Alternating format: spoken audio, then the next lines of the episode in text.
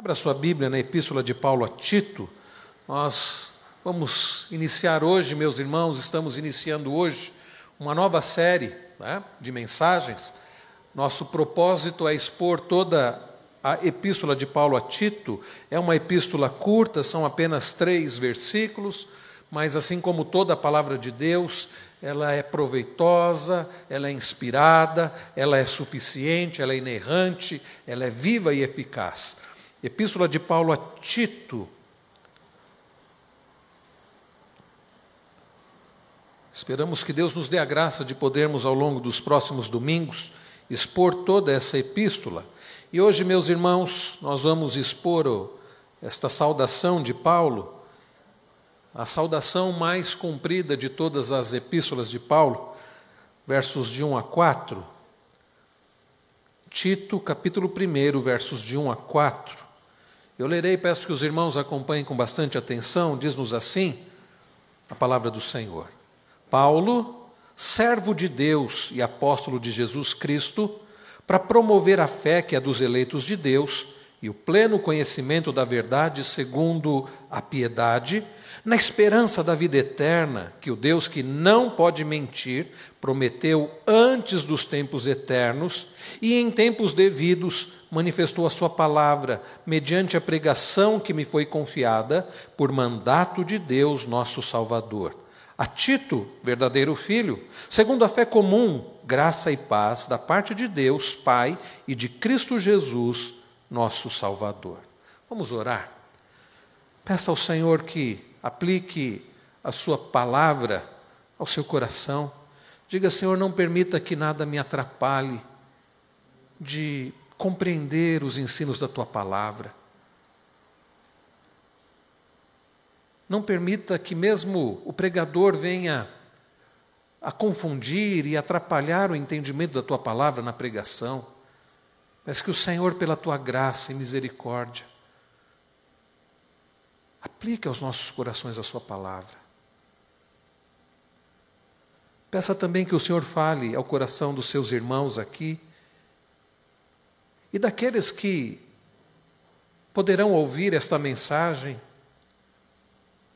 em qualquer data, através da internet, que cada vez que esta mensagem for ouvida, que o Senhor fale aos corações, para a glória do nome dEle, para a edificação do seu povo, para a salvação de almas. Em nome de Jesus. Amém. Irmãos, nós estamos iniciando então esta nova série de uma epístola tão curta, mas tão cheia de, tão rica em ensinamentos para a igreja do Senhor Jesus Cristo. Nós temos vivido dias tão difíceis, não diferentes dos dias do apóstolo Paulo e de Tito, onde lá em Creta, na ilha de Creta, havia uma cultura contrária à vontade do Senhor não diferente dos nossos dias, que em pleno século XXI vivemos dias difíceis numa cultura contrária à vontade do Senhor. Como é difícil, como é desafiador ser igreja de Jesus Cristo em nossos dias. Mas, irmãos queridos, nós fomos chamados pelo Senhor, como igreja de Cristo, para vivermos conforme a vontade do Senhor, para a glória do Senhor, o que para nós, numa sociedade em que estamos inseridos, é tão desafiador. Irmãos, nós acabamos de celebrar os 68 anos de organização da nossa igreja. Esta semana, nós estamos celebrando os 160 anos da Igreja Presbiteriana do Brasil. Foi no dia 12 de agosto que Ashbel Green Simonton chegou, né, pôde chegar ao porto, lá da Baía da Guanabara, trazendo então, ah, fundando a Igreja Presbiteriana do Brasil, 12 de agosto de 1859. Estamos celebrando esta semana os 160 anos da IPB. E acabamos, como eu disse, de celebrar 68 anos da, nossa, da organização desta igreja, cujo trabalho é muito mais antigo. Né?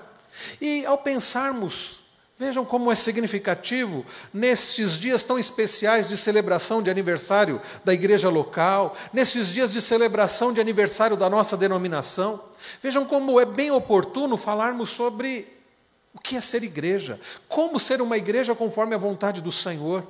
O desafio de sermos uma igreja madura, Nós não fomos chamados para sermos uma igreja bonita, uma igreja grande, uma igreja pomposa, uma igreja ativista, ou seja, com cheia de atividades, nem mesmo sermos apenas uma igreja que dá assistência social às pessoas. Não, é muito mais do que isso. Nós somos chamados para sermos uma igreja fiel, uma igreja madura, bíblica, um termo muito usado nesses últimos tempos por alguns escritores né, nessa área de eclesiologia, uma igreja saudável. Sim, é o que nós queremos ser, é o que nós precisamos ser, é o que nós devemos ser. Igreja saudável, igreja bíblica, igreja fiel, igreja madura. Nesta epístola de Paulo a Tito, Paulo traz exortações práticas, exortações claras, exortações objetivas, exortações abençoadoras, para que Tito alguém que servia como um representante do próprio apóstolo Paulo, pudesse orientar a igreja, dirigir a igreja, pastorear, pastorear aquela, aquelas igrejas né, na ilha de Creta, com o objetivo de que fossem igrejas maduras, igrejas saudáveis. É por isso, meus irmãos, que essas exortações, essas admoestações de Paulo a Tito e aos ah, cretenses, elas são tão oportunas para nós, Igreja Presbiteriana de Jundiaí, que precisa, que deve, que deve desejar ser uma igreja madura. A visita que Paulo e Tito fizeram a Creta, interessantemente, nós não, não é mencionada em Atos dos Apóstolos. Lucas não registra nada a respeito da visita de Paulo e, e Tito que fizeram a Creta. Agora, quando nós olhamos, por exemplo, no verso de número 5, olha o que ele diz: Por esta causa te deixei em Creta, para que pusesses em ordem as coisas restantes, bem como em cada cidade constituísses presbíteros conforme te prescrevi. Só por esse versículo fica claro que eles haviam passado em Creta, que ali haviam sido fundadas igrejas naquela região lá de Creta. E que agora Paulo está enviando Tito como seu representante, representante apostólico, conforme diz Paulo aqui, para que pusesse em ordem as coisas restantes. Havia, meus irmãos, certamente uma desordem. Nós veremos ao longo da exposição desta epístola que existiam pessoas hereges. E nos faz lembrar como Paulo, a exposição aos Gálatas e aos Colossenses, terrível. Sempre a igreja do Senhor foi assaltada, foi, ah, teve ataques, sofreu ataques de pessoas que eh, queriam desvirtuar o Evangelho. E as igrejas na região de Creta também não foi diferente com as igrejas em Creta. E Paulo agora está enviando aquele que era um seu filho na fé. Quando nós olhamos, meus irmãos, aqui para esta epístola, nós vemos como ele diz no verso de número 4, ele diz a Tito, verdadeiro filho, segundo a fé comum. Então, Tito era alguém não, se, não é muito falado, nós não temos muitas informações a respeito do jovem Tito aqui nas Escrituras, mas o que nós temos de informação, e pelo que vemos aqui no verso número 4, era alguém que era filho espiritual de Paulo, não era filho é, é, genético, carnal de Paulo, não, mas era um filho espiritual. Tito, diferente de muitos outros, não tinha vindo do, ju, do judaísmo para o cristianismo. Tito era de, ele era gentio, era um não judeu. E ele foi convertido através da graça do Senhor pela instrumentalidade do apóstolo Paulo, foi pela pregação de Paulo e também depois pelo discipulado de Paulo que Tito pôde crescer em conhecimento do Senhor e agora um homem, um jovem experimentado, como representante do apóstolo Paulo, ele é enviado novamente a Creta para colocar em ordem as coisas restantes. Ah, o apóstolo Paulo escreveu naquelas essas que são chamadas de epístolas pastorais, ah, duas epístolas a Timóteo e esta epístola a Tito. Elas contêm informações, conteúdo muito semelhantes. Se você ler ah, as epístolas que Paulo escreveu a Timóteo e, as, e essa epístola a Tito, você vai perceber muitas informações semelhantes. Paulo escreveu a Timóteo e Timóteo foi pastorear como representante apostólico na região de Éfeso, mas Tito foi como representante apostólico, como nós vimos aqui em Creta. Ah, aqui, meus irmãos, nós vemos também que é, alguns anos mais tarde, provavelmente entre os anos 63 e 65, dizem alguns estudiosos, né? obviamente depois de Cristo, 63 e 65 depois de Cristo, Paulo escreve para encorajar Tito a fazer com que o evangelho permeie a igreja toda, especialmente os seus líderes. Preste atenção nisso. Um dos propósitos principais do apóstolo Paulo a escrever ao jovem Tito aquele jovem representante apostólico que deveria pastorear as igrejas na região de Creta. É para que ele, é, para que fazer com que o evangelho permeasse a igreja toda. Irmãos queridos, a maior necessidade da igreja é do próprio Deus da igreja e do evangelho de Jesus Cristo. Nós vemos tristemente em nossos dias muitas igrejas chamadas evangélicas, mas cujo evangelho não está presente não está presente na ordem do culto, não está presente no que é cantado, falta evangelho. Jesus Cristo tem ficado de fora do que tem cantado, hinos que não exaltam a Cristo, mas que exaltam a homens, cânticos que não exaltam o Senhor Jesus Cristo, mas que exaltam a homens. Como, meus irmãos, o próprio Evangelho está ausente de muitas igrejas evangélicas nos sermões, nas pregações. Quantas mensagens de autoajuda, quantas mensagens da chamada hoje teologia do coaching, quantas mensagens apontando para o homem, quantas mensagens direcionando a esperança das pessoas para o homem. Falta evangelho. Jesus Cristo não tem sido citado, Jesus Cristo não tem sido exaltado, as pessoas não são confrontadas com a palavra e não têm a esperança em Cristo para perdão de pecados. Em quantas igrejas o que reina é o legalismo? Não pode isso, não pode aquilo, você precisa fazer isso, você precisa fazer aquilo. E pensem como nós lemos ainda há pouco Deuteronômio 11. Você sair daqui pensando, eu tenho que amar ao Senhor, eu tenho que observar e cumprir os seus mandamentos, os seus juízos, os seus estatutos, mas eu não consigo. Mas chega no domingo seguinte e diz: Não, você tem que cumprir. E você se frustra e se angustia, porque você sabe que você não vai conseguir nada por você mesmo. E em algumas igrejas é dito: se você não fizer, Deus não vai te amar. E se você não conseguir chegar lá, você não vai conquistar a salvação. E se você não conseguir manter esse padrão de santidade, você vai perder a salvação.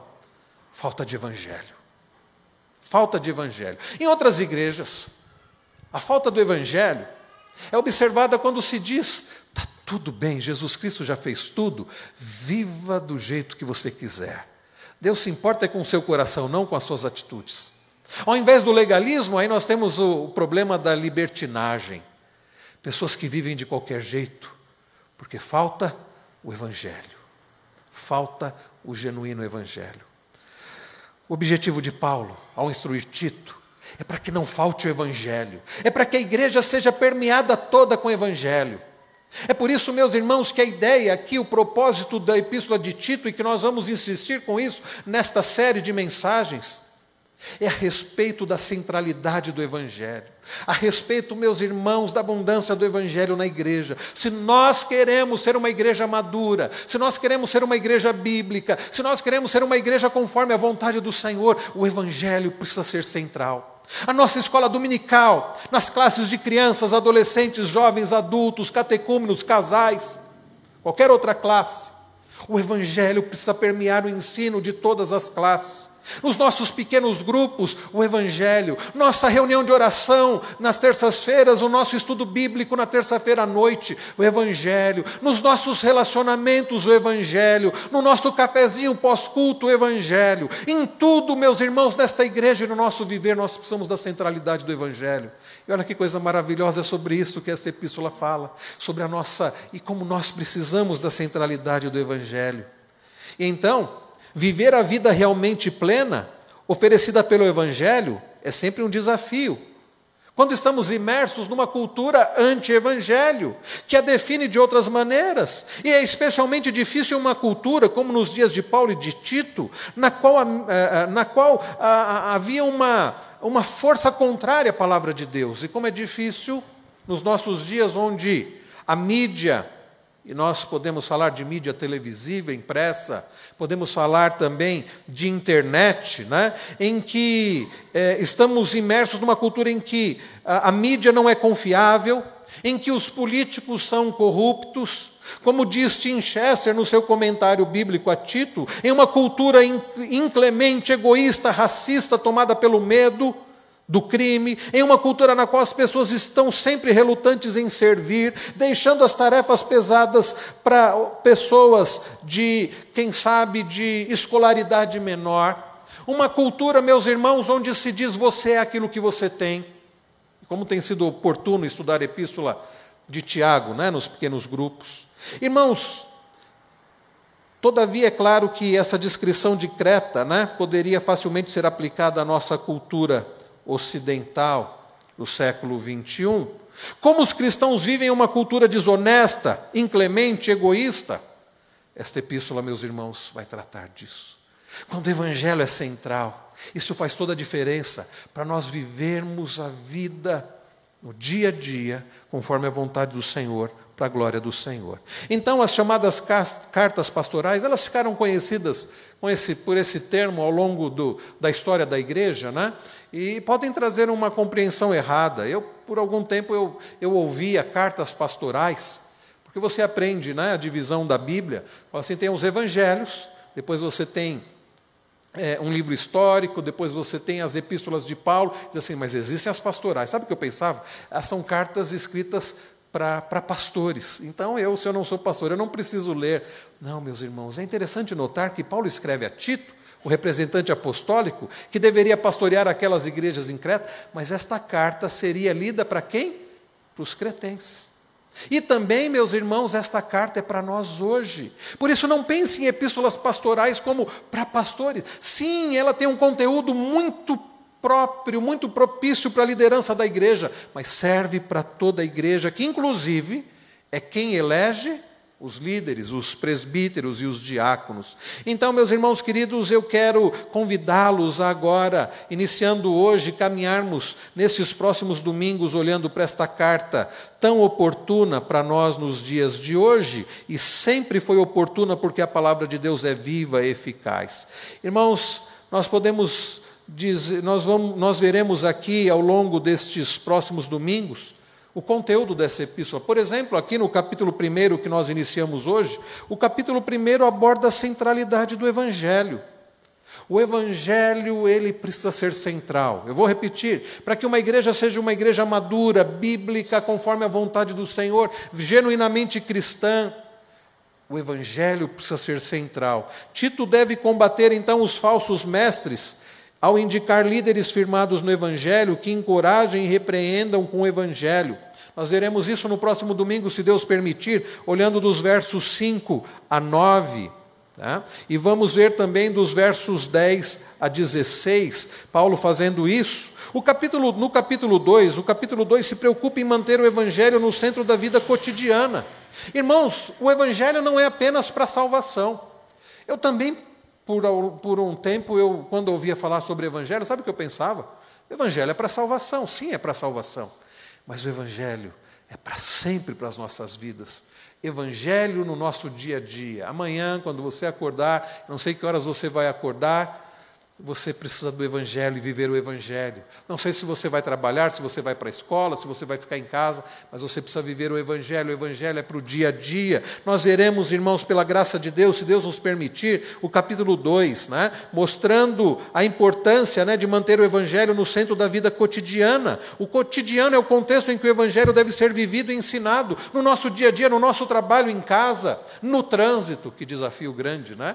Viver o Evangelho no trânsito, sim eu preciso, meus irmãos, viver o evangelho do trânsito, no trânsito assim como você.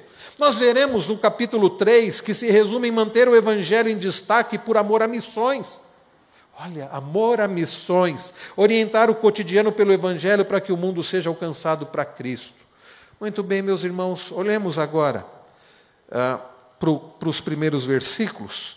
Buscando instruir o jovem Tito a organizar a igreja, a defender a fé, e a defender a fé, Paulo escreve: Paulo, servo de Deus e apóstolo de Jesus Cristo, para promover a fé que é dos eleitos de Deus e o pleno conhecimento da verdade, segundo a piedade. Vejam, meus irmãos, como Paulo começa essa carta. Nós vemos, nós aprendemos quem é o autor da carta, está claro, Paulo, Paulo. Nós já vemos quem é o destinatário da carta, no verso de número 4, a Tito, verdadeiro filho. Paulo, quem é Paulo? Percebam que nesta apresentação, Paulo deixa claro aqui também o seu relacionamento com Deus. Quem é Paulo? No âmbito do seu relacionamento com Deus, Paulo se apresenta de duas, com duas características que têm a ver com o seu relacionamento com Deus. Paulo, servo de Deus, e a outra, apóstolo de Jesus Cristo. Servo e apóstolo. Essas duas, eh, essas duas formas com que Paulo se apresenta aqui, essas duas características vão mostrar, estão no âmbito do seu relacionamento com Deus. Quem é Paulo? Ele se define aqui como servo de Deus. A palavra servo aqui do original, do grego, é doulos. Sabe o que significa doulos? Significa escravo. É bonito a gente usar a palavra servo, né? Servo é, parece menos, menos forte, menos impactante. Mas sabe qual é a verdade, meus irmãos? Nós fomos comprados por Cristo e pertencemos a Ele. E sabe o que nós somos hoje? Servos do Senhor, escravos do Senhor. Paulo, meus irmãos, que por muitos anos viveu para si mesmo, por muitos anos de forma legalista, seguia a lei sem uma compreensão, sem um entendimento, seguia aquilo e, e ele entendia que ele conseguiria alcançar a salvação pela lei, mas ele vivia para si mesmo, buscando salvação em si mesmo pelos seus próprios méritos, o que é para qualquer um impossível, porque só foi possível através de Cristo que cumpriu a lei de forma perfeita. Antes, Paulo vivia para si mesmo. Depois, quando Paulo foi alcançado pela maravilhosa graça do Senhor, ele se torna agora um servo do Senhor, ele se torna escravo do Senhor. A ideia de escravo é a ideia de alguém que já não vive para si mesmo, é alguém que não tem autonomia, alguém que não segue a sua vontade, mas segue a vontade daquele a quem ele pertence. Sim, pode a palavra servo pode parecer um pouco mais bonita, mas conforme o evangelho nós somos resgatados pelo Senhor, conforme eu citei alguns versículos de Colossenses 1 e 2, conforme nós cantamos também, agora nós pertencemos ao Senhor. Quem é o nosso Senhor? Quem é que reina? Jesus Cristo. A quem eu devo seguir? A quem eu devo buscar a vontade do Senhor, o nosso Senhor? Nós antes éramos escravos do pecado. Não pense você que antes de Cristo você estava livre. Não, você não estava livre. Antes de Cristo nós estávamos escravizados pelo pecado. É por isso que Jesus diz: E conhecereis a verdade, a verdade vos libertará. Nós fomos libertos por Cristo e agora, conforme nós aprendemos na série de Gálatas, nós agora somos livres em Cristo. Ah, nós não precisamos seguir uma série de regras para que sejamos amados por Deus ou salvos pelo Senhor. Não, nós já somos livres em Cristo. Nós devemos buscar cumprir a vontade do Senhor, porque agora nós pertencemos a Ele, nós somos escravos de Cristo. Paulo se apresenta dessa maneira. Paulo, servo de Deus, ele é servo de Deus, ele é escravo de Deus Pai, ele pertence a Deus, agora ele é filho. Antes era apenas criatura e agora ele é filho de Deus e pertence ao Senhor e ele busca a vontade do Senhor. É por isso, meus irmãos, que Paulo diz: Porquanto para mim o viver é Cristo e o morrer é lucro. Filipenses 1, 21. Nós, meus irmãos, agora pertencemos a Cristo, uma igreja madura, uma igreja fiel, é uma igreja em que os seus membros pertencem a Cristo e vivem para Cristo, e já não fazem mais a sua vontade, mas buscam fazer a vontade daquele que os resgatou, daquele que os ama, daquele que os sustenta em sua graça, Jesus Cristo. Paulo servo de Deus. Mas ele usa, irmãos, uma outra expressão também que ah, vai mostrar o, o seu relacionamento com Deus. Além de servo de Deus, ele é apóstolo de Jesus Cristo. A palavra apóstolo significa mensageiro enviado. Num sentido muito é, restrito, apenas aqueles que andaram com Jesus, eles podem ser considerados apóstolos e já morreram há muito tempo. Por isso nós não cremos que esses que se dizem apóstolos nossos dias apóstolos são de fato apóstolos. O próprio apóstolo Paulo, que veio um pouco depois, ele se considerava né, um apóstolo fora de tempo. Conquanto uh, ele se considerasse assim, Paulo teve também um encontro com Cristo, e Jesus Cristo apareceu para ele quando ele estava ali no caminho de Damasco. Irmãos, Paulo diz que não apenas um escravo do Senhor, mas ele é um enviado do Senhor. Agora ele fala também da sua autoridade. Ele é escravo de Cristo, ele é dependente do Senhor e vive para o Senhor, mas ele fala da sua autoridade. Por que, que isso é importante? Lembra-se, eu disse que haviam hereges naquelas igrejas lá em Creta. E Paulo precisava, meus irmãos, atestar a sua autoridade. Quem estava escrevendo a Tito era alguém que era enviado pelo próprio Deus. Meus irmãos, a epístola que nós estamos lendo aqui é palavra de Deus, foi escrita por alguém que foi enviado por Deus e ela é útil para nós hoje. Ela tem autoridade porque é palavra de Deus, escrita por alguém inspirado por Deus, que tinha autoridade de Deus, era um enviado de Deus. Irmãos queridos, então a palavra servo é usada diversas vezes na Bíblia para descrever o nosso relacionamento com Jesus. Como eu disse, livres em Cristo, mas escravos de Cristo. Paulo se apresenta como esse servo e também como um apóstolo. Os indicadores do relacionamento de Paulo com Deus, servo e apóstolo. E Paulo também, meus irmãos, além de descrever o seu relacionamento com Deus, ele descreve também o resultado de seu trabalho, com as seguintes palavras. Olhe comigo na continuação do verso de número 1. Para promover a fé que é dos eleitos de Deus e o pleno conhecimento da verdade segundo a piedade. Qual era o, o trabalho de Paulo? Promover a fé que é dos eleitos. O que significa promover a fé? Há algumas versões da Bíblia que aparecem a expressão fomentar a fé. A ideia aqui, meus irmãos, fomentar ou promover a confiança dos escolhidos de Deus nele. Um comentarista bíblico chamado William Hendrickson, ele traz dessa forma: fomentar ou promover a confiança daqueles que são escolhidos de Deus, daqueles que foram escolhidos de Deus, que pertencem a Deus, na confiança neste Deus, graças ao Senhor. Não há mérito nenhum em nós nisso. O Senhor resolveu nos escolher. Nós aprendemos isso olhando, por exemplo, para Efésios capítulos 1 e 2. O mesmo apóstolo Paulo, ao escrever aos Efésios, ele diz que nós somos escolhidos, predestinados por Deus para o louvor da sua glória. Nós somos escolhidos por Deus para Deus, para servirmos a Deus, para pertencermos a Ele, para vivermos para Ele. E então o objetivo de Paulo, o trabalho de Paulo é promover a fé, fortalecer a fé, nutrir a fé dos eleitos de Deus. A fé dos eleitos, numa igreja madura, numa igreja saudável, bíblica, os seus membros, os membros dessa igreja têm a sua fé fomentada, nutrida, fortalecida pela palavra. Um instrumento que Deus usa, queridos irmãos, por isso ela é central, o Evangelho é central. Nós temos a nossa fé fortalecida, não através de mensagens de autoajuda, não através de mensagens que dizem acredite mais em você. Creia mais em você, confie mais em você, confie no outro, busque a ajuda do outro. Nós temos a nossa fé fortalecida através da palavra. Eu não sei se você pode ler a mensagem aqui do boletim, fala sobre confiança em Deus, e uh, o Felipe Castelo Branco, né, do Ministério Fiel, ele coloca dez salmos aqui é, que nos lembram da confiança que precisamos ter na providência de Deus. E o Evangelho, meus irmãos, aponta não para o homem, o Evangelho aponta para Cristo. Através do Evangelho, primeiramente, nós enxergamos a nossa finitude. Através do Evangelho, nós enxergamos a nossa miséria.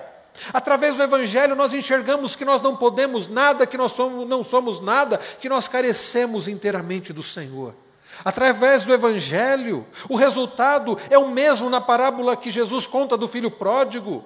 Um moço que pediu a parte dos bens né, para o seu pai e desonrou o seu pai com isso, e vai para um país, um país distante curtir a vida e gasta dissolutamente, ele desperdiça todo aquele dinheiro. E diz-nos Jesus que ele vai, ele consegue um trabalho. Cada um vai para um lado, ele fica sem amigos, sem dinheiro, e ele vai cuidar de porcos. Talvez nós, na nossa mente ocidental, sem sermos judeus, não tenhamos a ideia do que seja no pensamento oriental judaico alguém guardador de porcos, é humilhante. Sabe o que é isso? É fundo do poço. Está lá aquele jovem sem dinheiro no fundo do poço, cuidando de porcos que para os judeus eram considerados animais imundos por causa da lei de Moisés. E diz-nos Jesus, naquela parábola, que aquele jovem está tão faminto que ele passa a desejar comer a comida que os porcos comiam. E diz Jesus que nem isso era possível. Não lhe era permitido comer as alfarrobas que os porcos comiam. Fundo do poço, um estado de miséria, de sujeira. E diz-nos Jesus que ele caindo em si, que expressão maravilhosa, esse caindo em si aponta para a graça de Deus que faz a pessoa enxergar o seu estado de miséria. Porque tem gente que está no estado de miséria, tem gente que está vivendo no chiqueiro, tem gente que está no lamaçal e acha que está tudo bem. Esse é o problema.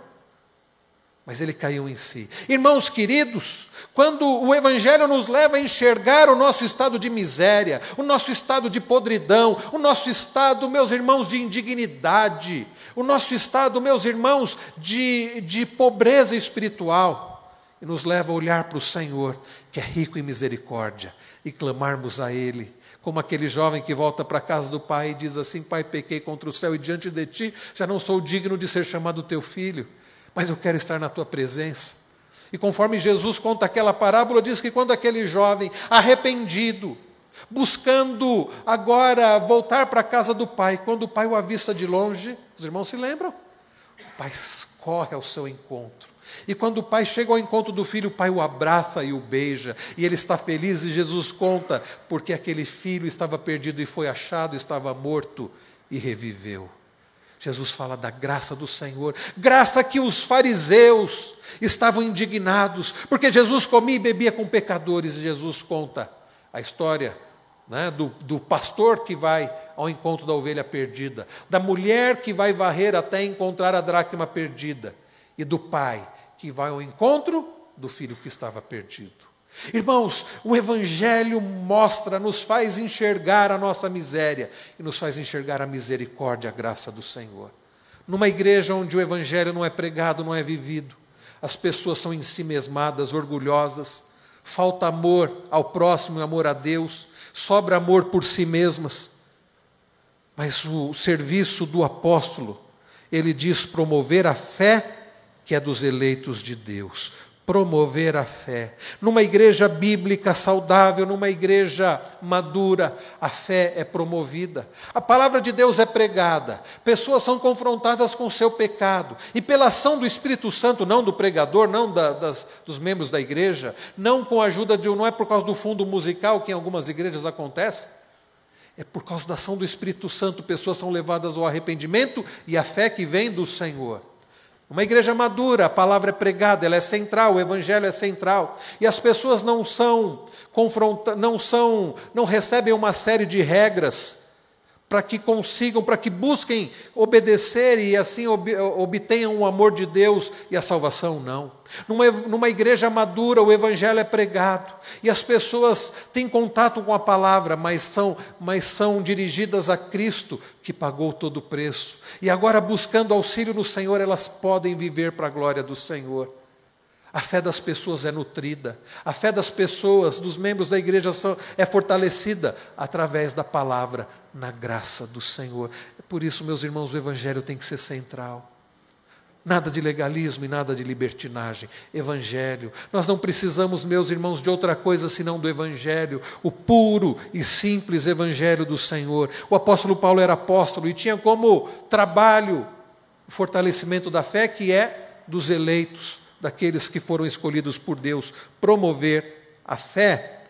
E, irmãos, além de promover a fé, vejam que Paulo diz no mesmo uh, versículo de número 1, promover a fé que é dos eleitos, e mais algo, pleno conhecimento da verdade, segundo a piedade. Pleno conhecimento da verdade. Irmãos queridos, o Evangelho precisa ser central. Para sermos uma igreja madura, bíblica, saudável, o Evangelho precisa ser central, onde as pessoas não apenas têm a sua fé nutrida, fortalecida pelo Evangelho, mas também recebem o Evangelho, que é o pleno conhecimento da verdade segundo a piedade. Este trecho do versículo, na nova versão transformadora, é traduzido assim: e para ensinar-lhes a verdade que mostra como viver uma vida de devoção. Ensinar-lhes a verdade. O que é a verdade? A palavra do Senhor é a verdade.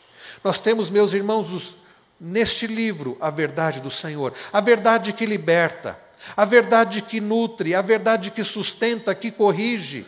Lembremos-nos do que escreve o próprio apóstolo Paulo. Se você olhar aí um pouquinho, está bem próximo, se você voltar aqui um pouquinho, você vai olhar aqui, é 1 Timóteo, aliás, 2 Timóteo 3, é voltar bem pouquinho, versículos 14 em diante. Talvez na sua Bíblia esteja na própria, esteja do lado, na minha Bíblia está do lado. 2 Timóteo 3, Olha o que ele diz, escrevendo a Timóteo: Tu, porém, permanece naquilo que aprendestes e de que fostes inteirado, sabendo de quem o aprendeste, e que desde a, desde a infância sabe as sagradas letras, que podem, preste atenção, podem tornar-te sábio para a salvação pela fé em Cristo Jesus. Toda a Escritura ela é inspirada por Deus e útil. No que, meus irmãos, para que a Escritura é útil? Paulo diz para o ensino, para a repreensão, para a correção, para a educação na justiça. É útil para tudo isso. É útil, meus irmãos, quando a palavra do Senhor é central, quando o Evangelho é central, quando a palavra do Senhor é ensinada, quando há o ensino do pleno conhecimento da verdade, a instrução, a educação, a exortação, Acontece tudo isso que Paulo diz que a palavra de Deus é útil, ensino, repreensão, correção, educação na justiça, e tudo isso acontece com um propósito, que está no verso 17, a fim de que o homem de Deus seja perfeito e perfeitamente habilitado para toda boa obra. E é o que Paulo diz aqui na continuação, queridos, do versículo de número 1, no final, conhecimento da verdade segundo a piedade. Irmãos queridos, numa igreja bíblica madura, o Evangelho é central. Para o fortalecimento da fé daqueles que pertencem ao Senhor, dos escolhidos de Deus, dos eleitos. E esta verdade, ela é pregada, ela é ensinada, porque o pleno conhecimento da verdade leva a uma vida de piedade. Quando eu cheguei no seminário, em 2000, 2001, 2002, eu ouvi essa palavra piedade, eu ficava confuso, porque eu cresci ouvindo com a ideia de piedade, o que é ser piedoso, o que é ter piedade? A ideia de dó. Piedade é você ter dó. E aí os professores iam com os textos falando de vida de piedade. Aí eu fui entender que piedade não é dó. No contexto bíblico, piedade é o que Paulo diz aqui no verso 17. É o homem de Deus perfeito, maduro, perfeitamente habilitado para toda boa obra. É viver conforme a vontade do Senhor. É você levar Deus a sério. Uma vida de piedade é alguém que leva Deus a sério. No Antigo Testamento há uma palavra que ah, reflete muito bem isso: temor. Lembram-se quantos versículos? Provérbios, por exemplo, o temor do Senhor é o princípio da sabedoria. Devemos temer a Deus, isto é piedade. É quando você não é ter medo de Deus, mas você levar Deus a sério. É você não brincar com Deus. É você amar ao Senhor e respeitá-lo e buscar viver conforme a vontade dele, porque você o ama, porque você sabe quem Deus é, você sabe do poder dele e você pertence a ele e, e você tem prazer nele. Então, meus irmãos, uma igreja madura, numa igreja madura, o evangelho é central. Há o ensino para que haja o pleno conhecimento da verdade, não para que leve as pessoas a serem doutores em Bíblia. Ah, eu conheço muito a Bíblia, eu posso, eu já decorei muitos dos 66 livros da Bíblia, eu posso, já li a Bíblia, já viram gente falando assim, eu já li a Bíblia 30 vezes. Ó, oh, não é para o meu, não é para orgulho não, mas eu já li a pessoas em si mesmadas, orgulhosas. Eu já levei, eu conheço a Bíblia de capa a capa. Não é, meus irmãos, para um orgulho, uma presunção, ou um conhecimento apenas teórico. Quantas pessoas conhecem, têm a Bíblia na mente, mas não têm a palavra no coração? Quantas pessoas, meus irmãos, até serão mais cobradas por causa disso, conhecem muito de Deus, mas não conhecem verdadeiramente a Deus, conhecem muitos princípios, mas não vivem esses princípios. É um pleno conhecimento da verdade, não para ganharmos no final do curso um diploma dizendo você conhece muito, você é doutor em teologia. É um pleno conhecimento da verdade que nos leva a sermos mais parecidos com Cristo. É um pleno conhecimento da verdade que nos leva a uma vida de temor ao Senhor, que é vista na forma como o marido trata a esposa, como a esposa trata o marido, como os pais educam seus filhos, como seus filhos obedecem e honram aos pais, como nós vimos aqui na abertura da escola dominical e na classe dos casais. É uma vida de piedade que é vista da forma como eu ajo no meu trabalho, trabalhando com responsabilidade, com dedicação, fazendo para a glória do Senhor, ou como eu, como patrão, trato os meus funcionários empregados. É uma vida vista de piedade na forma como eu, eu dirijo os negócios, na forma como eu me relaciono com as pessoas, na forma como eu amo a Deus e amo ao próximo. Pleno conhecimento da verdade, diz o apóstolo Paulo, segundo a piedade. Ah, irmãos queridos, o conhecimento da verdade deve desembocar numa vida que glorifica ao Senhor. Os falsos mestres anunciavam uma outra mensagem. É por isso que Paulo fala do pleno conhecimento da verdade. Nós precisamos também destacar o fato de que este pleno conhecimento da verdade, conforme diz aqui, segundo a piedade, ele tem um objetivo ou uma. Olha o que diz no verso 2: na esperança da vida eterna, que o Deus que não pode mentir prometeu antes dos tempos eternos.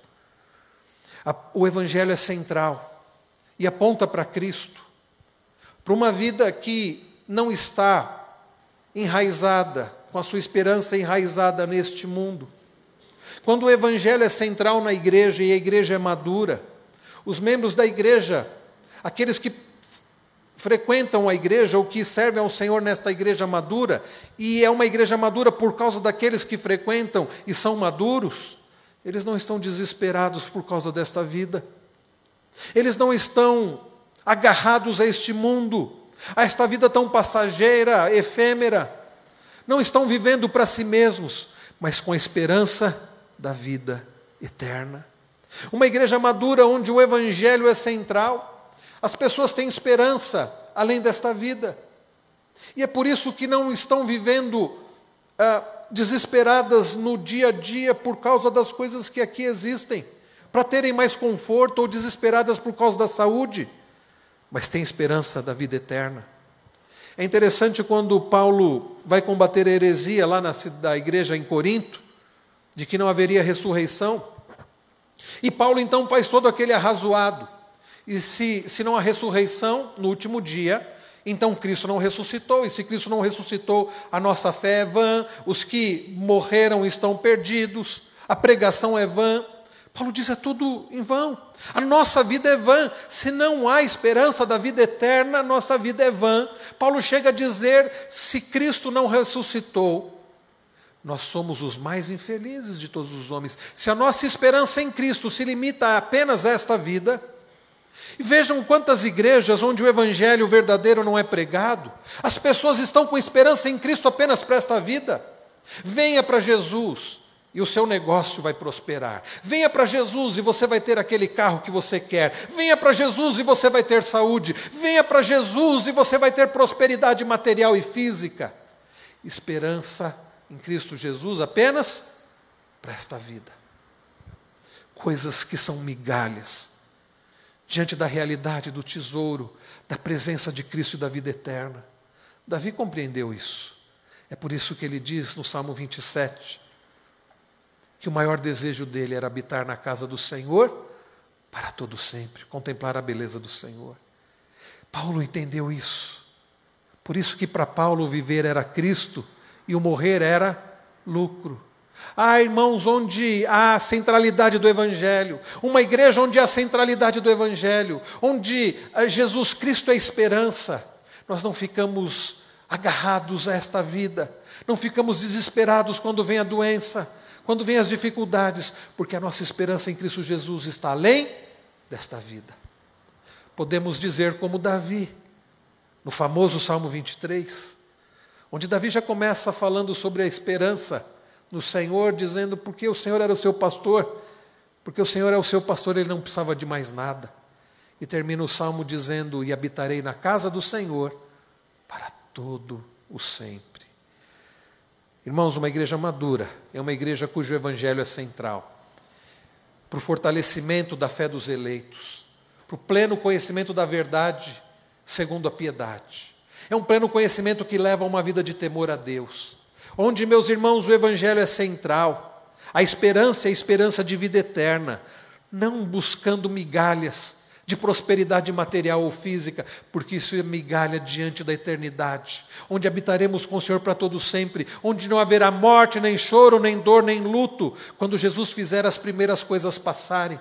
Todas essas coisas aqui, meus irmãos, são migalhas diante dos tesouros que devemos ajuntar no céu. E Paulo continua, meus irmãos, no verso de número 3, e em tempos devidos manifestou a sua palavra, mediante a pregação que me foi confiada por mandato de Deus, nosso Salvador. Eis aqui, meus irmãos, nós precisamos ter o evangelho central. Paulo fala de tempos devidos, Deus manifestou o que? A sua palavra, e manifestou a sua palavra mediante a pregação.